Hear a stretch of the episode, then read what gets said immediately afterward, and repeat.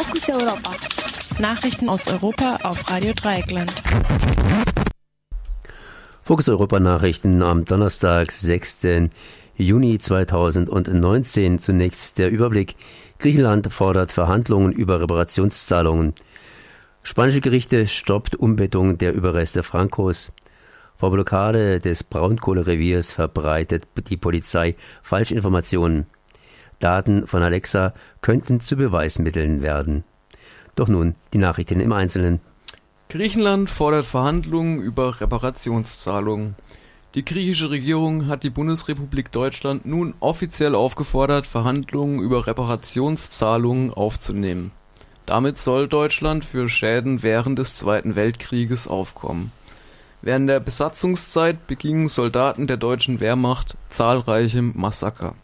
Unter anderem plünderten sie so viele Lebensmittel, dass bis zu 300.000 Menschen in Griechenland an Hunger starben.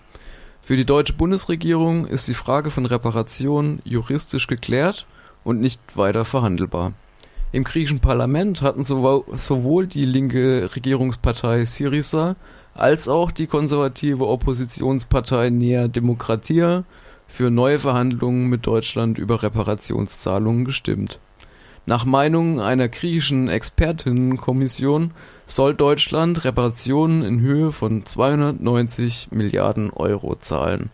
1960 hatte Deutschland 115 Millionen Mark Entschädigung bezahlt. Spanisches Gericht stoppt Umbettung der Überreste Francos.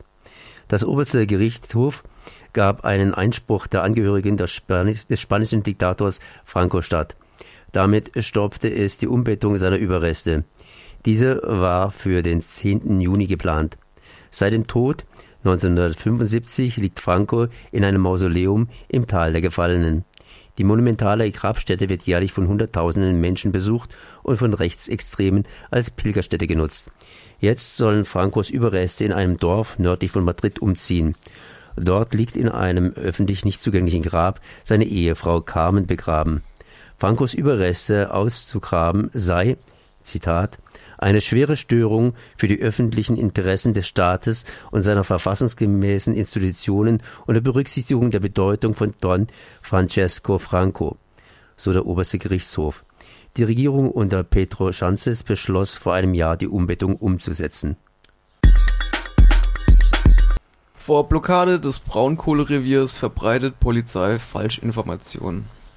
Im Vorfeld der Blockadeaktion durch Aktivistinnen der Gruppe Ende Gelände verbreitet die Polizei falsche Informationen. In einem Schreiben wandte sich die Polizeidirektion Aachen an Schulen in Köln und Düsseldorf.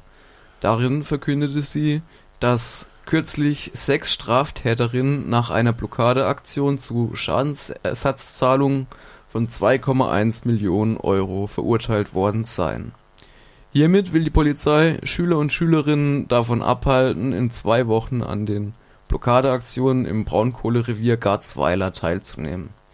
Inzwischen räumte die Polizei die Falschaussage ein.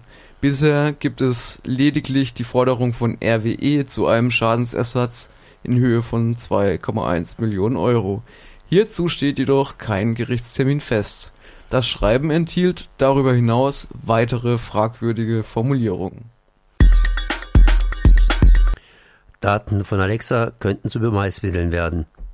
Mehrere MinisterInnen der Bundesländer möchten, dass Daten von Alexa und anderen Sprachassistenten vor Gericht verwendet werden dürfen. Dies geht aus einer Beschlussvorlage für die Konferenz der InnenministerInnen nächste Woche hervor. Netzpolitik.org hebt hervor, dass das Sammeln von Daten zum Sinn und Zweck solcher Smart Home Geräte sei.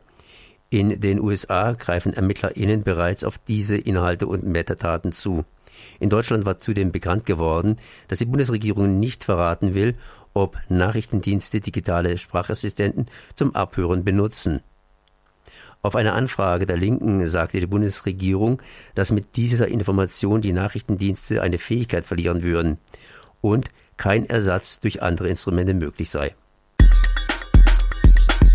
Das waren die Nachrichten für den 6. Juni 2019 von unserem Kollegen Jan.